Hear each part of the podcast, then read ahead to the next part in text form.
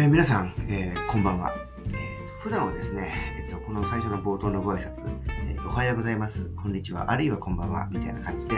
えお届けしてますけれども、本日はですね、えっと、今のこの収録の時間に合わせて、こんばんはという、ご挨拶から始めてみ、ました。えっと、今日はですね、西暦で言いますと2024年、え和暦、日本の、え暦で言いますと、令和6年の1月の14日、え日曜日でございます。そして時刻は、えまもなく23時になるということで、まあ、夜ですね。そういうわけで、え、まあ、こんばんはというふうにご挨拶したわけですけれども、えー、この、えー、ポッドキャスト、イカ市川はですね、本日が、えー、本日が今回がですね、第195回目、通算195回目の放送というわけで、もう少しで第200回いうわけでございますが、えー、申し遅れましたが、私はこの、えー、イカ市川のパーソナリティを務めている、まあ、メインパーソナリティ2名いるんですけども、えー、そのうちの1人である、えー、ノスタルジー鈴木と申します。そしてもう1名、えー、稲村ジェーンさんというですね、まあ、あの、二大パーソナリティといつも人気ではいつもですね、圧倒的にな支持を得て、ずっと1位、人気1位を、えー、まあ、突っ走ってる稲村ジェーンさんなんですが、実はですね、今日、えー、まあ、午前10時から、えー、午後2時までの4時間、まあその前後も含めて、えー、5、6時間ですね、ずっと働きっぱなしだったということもあって、お疲れということもありまして、今頃多分、えー、ご自宅か、あるいは、えー、家の近所の秘密のバーかどっかでですね、え赤ワインを、え飲んでいるんじゃないかな。思うんですが、というわけでこの収録には参加しておりません。というわけで、あの、今日のいつものスタジオにですね、えっ、と、いつもなら2人で入って収録をするところ、私、鈴木が1人で、えー、このようにトークをしているというわけでございます。という前置きだけですでに2分が経っていますけども、ちょっと私もですね、手元に、えワインがありますので、これを飲もうかなと思います。これ値段で言うとですね、非常に安い。確か500円台だったんですね。でですね、どこで買ったかというと、えー、コンビニエンスストアのセブンイレブンですね。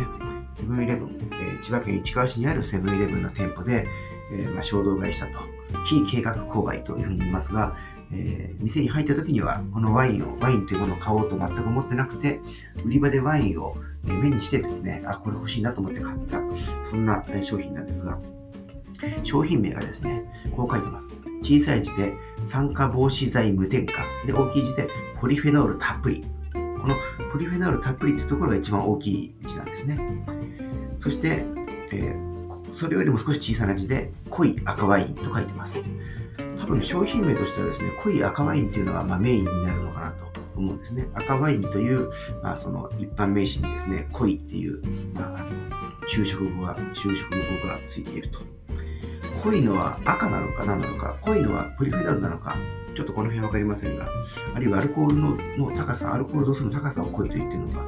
えー、味の、えー、濃厚さなのかわかりませんが、濃い赤ワイン、この濃い赤ワインっていう言葉自体がどうなのか、これもちょっと日本語の文法的にどうかちょっと興味深いところではありますね。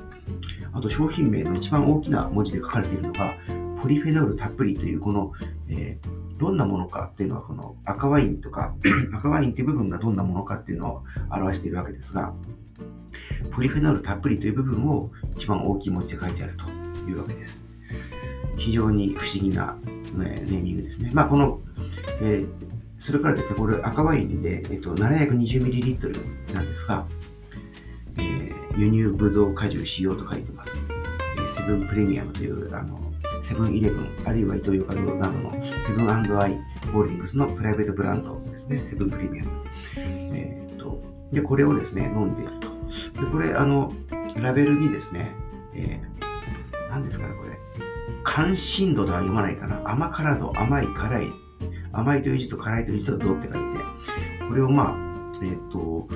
訓読みすると甘辛度、えー、音読みすると甘、甘いという字、そして辛いという字は辛なので、関心度かな？わかりませんが。で、これがですね、1、2、3、4、5段階になっていまして、真ん中が、えー、中口。中口って言うんですかね。一番左端が甘口。左から2つ目がやや甘口。真ん中が 3, 3つ目が中口。その次がやや辛口。一番右が辛口となっていて、えー、この甘さと辛さの度合いで言うと、ちょうど真ん中の3番目、中口なんですね。この、えー、商品は。そして味の、えっと、厚みですね。厚み。薄い厚いのは厚さ。これはですね、3段階になっています。あ、もう5段階か。5段階ですが、えっと、一番左がライトボディ、で、ど真ん中がですね、ミディアムボディ、一番右がフルボディ。で、ライトとミディアムの間に一つ点があり、ミディアムとフルの間にも点があるんですが、これはフルボディということで一番厚いと、厚みがあるという、そういう特性を持った、えー、赤ワインなんですが、値段もですね、600円を下回るというわけで、非常にこのリーズナブルなんですが、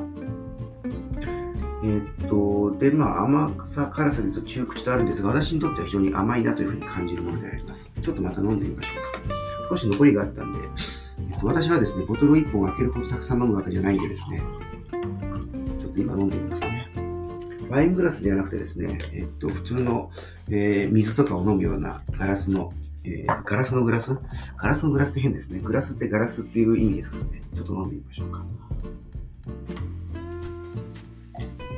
本当に飲みやすくて美味しいですね。まあ本当に安いですし、あの、気兼ねなく飲めると。えー、というわけで今日は私としては珍しく、えー、このイカイチカというですね、えっと、これ毎回最近このキャッチフレーズを使っています。え、日本を代表する、えー、ヒップホップグループ、ラップグループのライムスターさんっていうのがいるんですが、このライムスターのですね、え、MC2 人いるうちの1人、えーと、歌丸さんというですね、えー、人がよくこういうですね、えー、日本を代表するヒップホップグループと言わざるを得ないのが現状というふうに言うですね、自分たちのグループの紹介するという。要は、実は共に認めるって言いますけども、自分でもそう言わざるを得ないのが現状であるという、まあ、自負があるんですが、それをちょっと変、あの、えー、そういった表現を使っていると。で、その言葉を私も最近かけていてですね、この、えー、イカイチカというのは、えっ、ー、と、市川市を代表するポッドキャスト番組と言わざるを得ないのが現状ということなんですね。まあ、そのイカ市川ではですね、普段この市川市で、えっと、まあ、地域活動している私や稲村さんがどんな活動をしているかっていう話とかですね、まあ、市川市で最近起こったニュースとか、あるいは市川市でかつて起こったニュースに対してオールドで値するところですね。かつてどんな歴史があったかとか、まあいろんな話をしてます。市川市出身の、えー、有名人の活躍について触れることもあったりしますしね。さて、えー、こんな話をしているうちにもう7分半に迫るところなんですが、えっ、と、本日実はですね、イカイチカが公開、まあ、今収録してるのが1月の14日ですが、えっ、と、多分、今日中にですね、公開することになると思うんですが、実は、えー、お昼ぐらいに収録したものをですね、夕方先ほど公開してるんですね。なので、えー、本日2回目の収録、そして2回目の公開になるであろう、この1月の14日、イカイチカ第195回目の、えー、放送というわけでございますが、さっきですね、この収録に参加してない稲村さんが、えー、本日朝から夕方ぐらいまで働いていたという話をしましたが、これは何かというと、私は稲村さんがですね、参加している市川市のまちづくり NPO フリースタイル市川が、えー、行っているフードバンク事業というのがあるんですが、このフードバンクというのは、えっ、と、まあ、商品ロスっていうものが最近よく言われていますけれども、えー、あの、ご家庭とかでですね、買ったはいいけれども、えー、食べることなく、えー、でもまだ賞味期限は期限は残っていて、誰か欲しい人がいたらあげるんだけども、全然あげるのもやぶさかじゃないんだけど、えー、もらい手がいないんだよなとか、昔だったらそういうものをこう近所の方にこうお裾分けとか普通にしていたりしたと思うんですよね。逆に足りない場合、ちょっと醤油が足りないから、えっ、と、貸してくださいっつって、あの、醤油貸したり貸し借りしたりってことは私が少年時代にも行っていましたけど、最近そういうことがめっきり減ってると思うんですが。で、まあ、その家では待ってるけども食べることがないものを、まあ、えっ、ー、と、ミスミス捨ててしまうのも、まあ、もったいないというわけでございます。でそういうものをですね、寄付していただく、寄贈していただく、えー、まあ、そして私たち、まあ、フードバンクと言ってますが、バンクって銀行なので、えっと、今すぐは使わないけど、あの、使わないお金をですね、預かって、で、えー例えば企業とかでお金が必要な人とかが、それをこう借りて、えー、自分たちの活動に使うと。まあ、その場合は、あの、借りた人は返すわけですが、食品のこのフードバンクというのは、余っている食品を預かる。ただ、まあ、これは返すんじゃなくて、えー、必要なところにお渡しすると。えー、なので、えっと、ちょっとバンクという預かって返す、えー、貸し出して返してもらうのとは違って、違うんですが、でも、食品を一旦預かって、それを倉庫に、まあ、貯蔵してですね、賞味期限とか管理して、それを必要としているところ、具体的には、えっと、食品の入手にこう困っているような個人の方に、フードパントリーというところの、えー、場所とか機械でですね、そういうお裾分け、無料でお裾分けする会で、お渡しすることもあれば、えっと、えー、まあ、困窮されている方なんかを支援している福祉団体とかが、え、市川市内にあるんですが、そういうところで食品を必要とするケースがあるので、そういうところに食品をお渡しすることがあります。それから、市川市内にもですね、約20カ所ぐらいあるんですが、子ども食堂というのが今すごく増えておりまして、まあ、いわゆる手弁当でこうやっている方が多いですね。手弁当というのは、まあ、ボランティアでやっているというような形ですけれども、で、あの、まあ、自腹を切ってですね、食品を自分たちで買って、それを使って料理を作って提供しているというケースもあるんですが、私たちフードバンクからですね、まあ、要は、え、同じ地域内でですね、余った食品を譲っていただいたものを預かっていますので、これを、えー、子供食堂をやられている方々に、えー、お渡しして、それを使って料理とか作ってもらって、えそこを使う、利用するお子さんとかですね、大人とか、そういった人たちに料理を提供してもらうという形で、まあ、有効活用すると。私たちそのフリースタイル市川はですね、もともと福祉的なことをやりたくて集まった NPO ではなくて、集まったメンバーではなくてですね、まあ、地域で、まあ面白いことをやろうよとか、地域をもっと盛り上げたいねみたいな、楽しいことしたいねってことで、まあ、街づくりという観点でですね、集まっているメンバーなんですね。でなので、このフードバンク、もちろん福祉的な意味合いは非常に強いんですけども、えっと、これに関わ例えばボランティアとして関わるとか、食品を寄付するということで関わるとか、まあ、場合によってお金を寄付するということもあるでしょうし、様々な形で関わる、えー、ということ。これはフリースタイル市川という NPO の、えっとまあ、メンバーとして関わる人もいれば、えー、そそこには関わってないけども、えっと倉庫でのあの食品の仕分けをするとか、いろんな形で、あのさっき言ったフードパントリーというところで、えー、利用者さんの案内をしたりですね、ちょっとお話をするというようなことをするボランティアとして関わるとか、様々なこう出番を、出番と役割をこう私たち用意しているので、そこにこう参加してもらうことで、地域でまあつながりとか人のまあ知り合いができたりして、で、まあ、まあ、緩いつながりがどんどんできていくんですね、たくさん。これは個人だけじゃなくて、えっと、ちょっとこの後話しますが、企業さん、地域の企業とかですね、さっき言った福祉団体とか、いろんな人たちと関わることが可能、可能というのが実際に起きています。あの、フリースタイル市川自体はですね、コロナ禍真っ只中の2020年のですね、4月ぐらいから、あの、その立ち上げの準備っていうのが実は始まっていて、で実際に2020年の10月に NPO 法人になりまして、なので20年の10月からなんで、21、22、23、丸3年経って今4年目に入ってるんですかね。というようなものです。そして21年の6月ぐらいからフードバンク事業、これをまあ、市川フードバンク by フリスタ。このフリスタっていうのはフリースタイル市川の略なんですが、市川フードバンク by フリスタという名前で私たちはフードバンク事業を、えー、行っているというわけなんですね。で今日はですね、ちょっと話がだいぶ長くなってますが、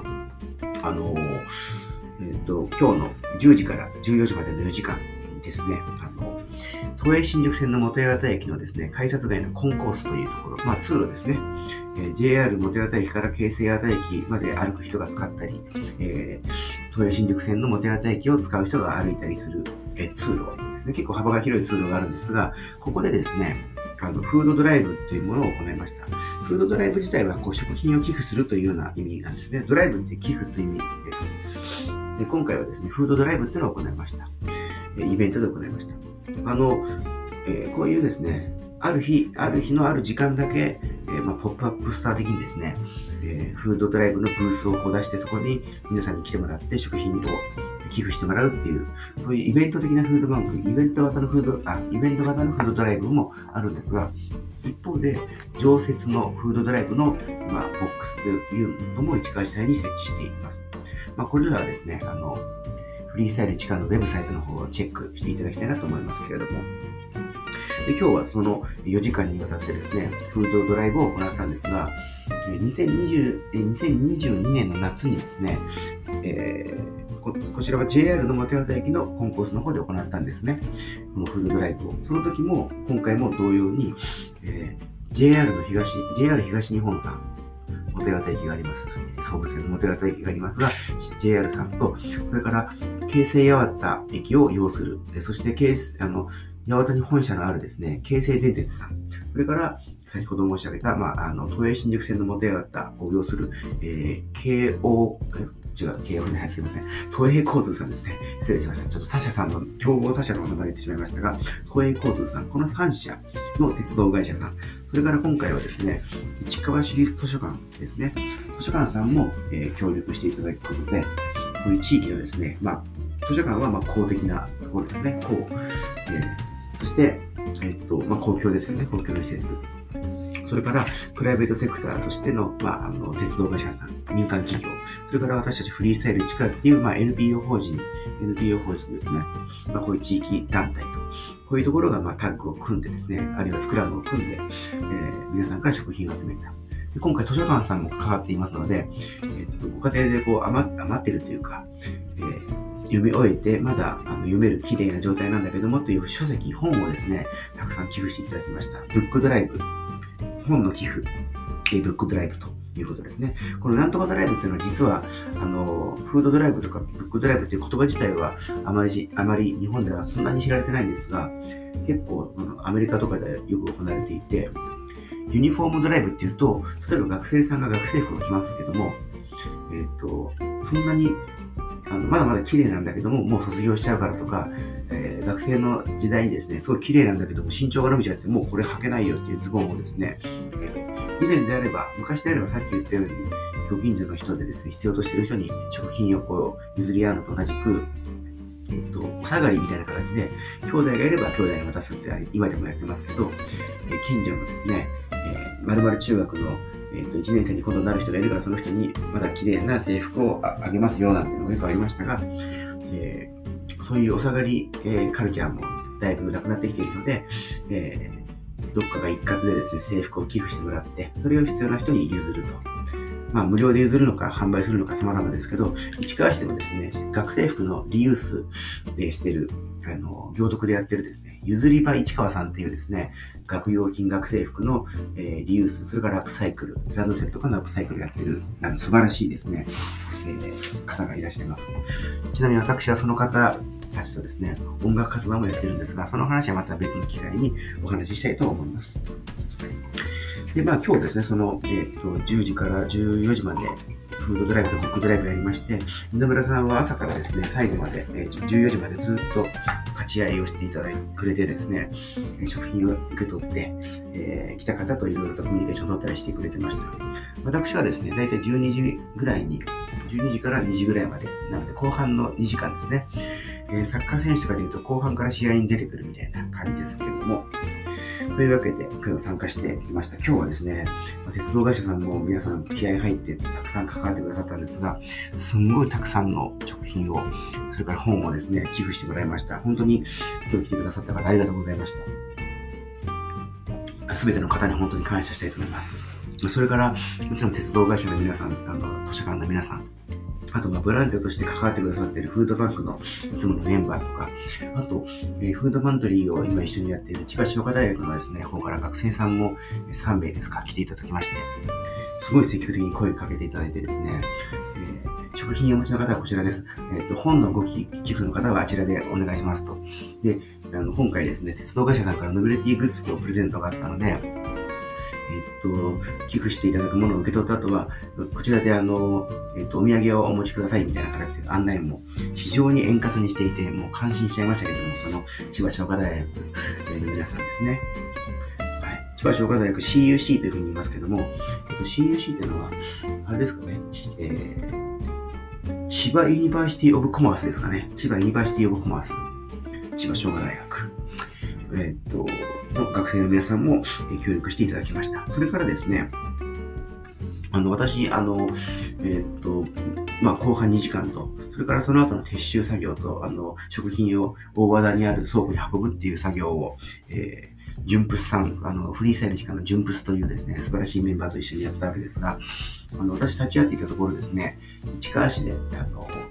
まあ、マラソン、ランニングを、まあ、一緒に走ってるわけじゃないんですが、いろんなレースとかでよく声かけていただく、会う、お会いする、えー、男性の方とか、あるいは、あの、市川市内で一本みんなの読書会という読書会をやっているんですが、そこの、えっと、スタッフとしても関わっている、えっと、男性の方とか、ななので、読書仲間っていうか、読書会仲間ですね。その方とか、あとですね、あの、まあ、その方々から食品をこう寄付していただき、寄贈していただいた、持ってきていただきましたよっていうのがありますし、あと、えっと、他にもですね、市川ミュージックパークというところで関わっている音楽仲間、まあ、その方とも一緒に音楽をやってるわけじゃないんですけど、あのイベントの運営とかそういうところとかで一緒にちょっと接点のあるですね、えー、方、そんなですね、私のこのフードバンク活動以外でのところで繋がってる、地域でいろいろと繋がってるですね、人たちがこういう機会にこう顔を出してくれてちょっと話したり、あるいは寄付してくれたりということで、非常に、あの、とても充実した一日を過ごすことができました。あとですね、私がかつて、かつて、かつてといっても、つい最近まで所属していたですね、えっ、と、流通経済研究所というシンクタンクがあるんですね。流通系のシンクタンクがあるんですが、ここであの、フードバンク関係のですね、あの、ことを研究とか調査とか、あの、情報発信をしているメンバーがいるんですが、そのメンバー2人と、それから、えまあ、それをメインでやってるメンバーと、あと、まあ、あの、一緒に関わっているメンバー、合計3人がですね、まあ、えっと、フードバンクのことについて非常に情報も広くお持ちではあるんですね、そのメンバーは。ただ、実際の現場ですね、本当にその現場で何が起きているかということについては必ずしもあのそういうところを足を運んで見るという機会がこれまではあまりなかったんですが少し前にフードえーと、パントリーをどっか取材していて、あの早速、ウェブサイトで記事にしていましたけど、今回もですね、あの来ていただいて、で、さっき言った純プ村松純平さんとか、あるいは稲村さんとかにインタビュー取材とかしたり、千葉商科大学の方とか、あるいは、あの、鉄道会社の方々にですね、今日どういう目的でやってるのかとか、あの、やってみてどういうふうに感じているのかっていうことを取材したりして、非常に熱心に取材してもらいまして、えっと、近々その、それについて、流通経済研究所のノートというところの、ブログの、えー、プラットフォームで情報が公開されるかなというふうに思います。はい。で、えー、っと、そんなわけでですね、まあ、非常にあの、充実した、あと、フードドライブとブックドライブでしたけど、2022年に行ったフードドライブよりも、その時もものすごく大量に食品を寄付してもらったんですけど、今日はそれをはるかに超える、まあ、2倍くらいなのかな ?2 倍以上だったかちょっとわかりませんけど、あの、その後ですね、えー、車でですね、フあの、フードバンクの倉庫に運んだんですけど、搬入しましたけど、すごくもう大量の食品でですね、まあ、これは非常に嬉しい悲鳴で、これをまた仕分けをしましてですね、えー、いろんな子供食堂さんとか、フードパントリーとかでお配りするということで、有効に活用したいなというふうに思っています。それから、あの、この1月1日にですね、能登半島の方で、あの、起きた大きな地震がありますが、そこにもですね、あの、すでに、あの、すでに行ったこととしては、えー、2リットルのペットボトルの水をですね、えー、っと、まあ、6本入った箱があります。えー、それを、えっと、何十箱かな ?20 箱？もっとかな ?25 箱だったか、ちょっと覚えてませんけど、いや、もっとその2倍だったかな？ちょっと50箱かな、合計で。それぐらいをですね、あの、私たちが直接やってしまうとちょっとあの、えー、法律が悪いので、あの、習志野市だったか、あの、物流会社さんに取りまとめてお渡しして、えー、お渡しして取りまとめてもらって、それをさらに、えっ、と、えー、ある、その業界団体の方でトラックで、えー、被災地の方に運んでもらうということをやりました。すでにそれをやりました。あと、機会があればというか、要請があり次第ですね、あの、これはあの、